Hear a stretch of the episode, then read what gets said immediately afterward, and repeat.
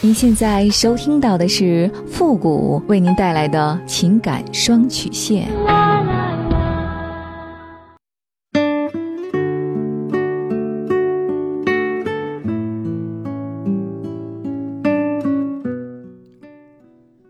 你没有主意，我可以给你；你没有方法，我可以帮你。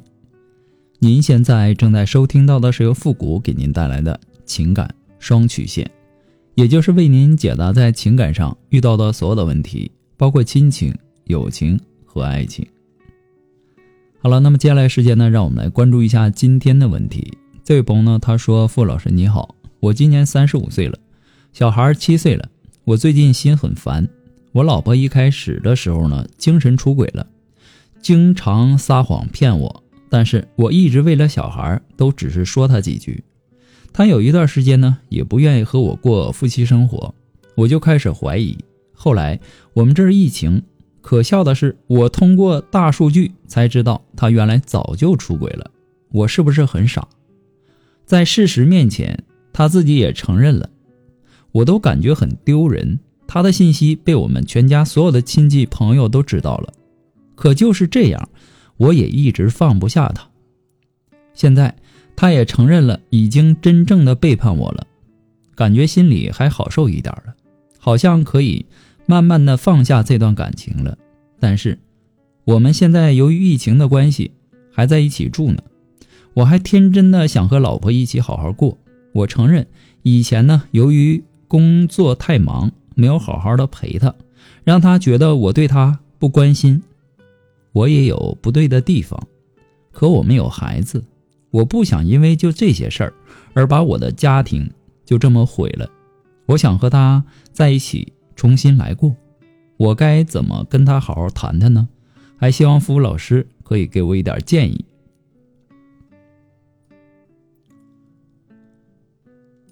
世上所有的事情都是有利有弊呀，一个疫情有封闭的，有隔离的。让有婚外情的人呢没地儿去没地儿躲，可还是有些人呢抱着侥幸的心理去做这个事儿。最近一段时间啊，这类的咨询真不少。你这个时候你要问清楚你自己，你是不是真的发自内心的渴望和你老婆去面对问题、解决问题的度过余生呢？还是习惯了有他在的日子？你说你一直放不下他，你放不下他什么呢？是放不下那份因为背叛而带来的感情刺痛，还是真的像你说的一样，为了孩子能够原谅对方呢？后来你又说，现在证实了他已经真正的背叛我了，感觉心里还好受一点了，好像可以慢慢的放下这段感情了。证实了你老婆的背叛，你没有感觉到锥心的疼痛，却是感觉到好受一点了。因为可以慢慢的放下这段感情了，那么这种想法是不是你潜意识里面一直期待的结果呢？你又问我该怎么做？那我问你，你是因为想要一个完整的家，所以想把他出轨的事儿放下，来构成一个在外人眼里看起来还算一个完整的家，还是因为你爱你的老婆，想把感情找回来？你需要问问你自己的内心。如果你想把感情找回来，那么你是不是能够做到发自内心的去原谅他出轨的问题呢？别在到时候一发生矛盾，然后你就拿他出轨的事儿来说事儿，这样的日子以后也不会有多幸福。每一个行为的背后啊，一定有一个需要被满足的心理需求。你老婆从开始的精神出轨到后来的身体出轨。有她自身的原因，也一定有你的原因，一个巴掌拍不响。现在事情已经发生了，要想改善这种状况，需要双方的一起努力。从你自身来说，首先你要处理这件事情带给你的心理创伤。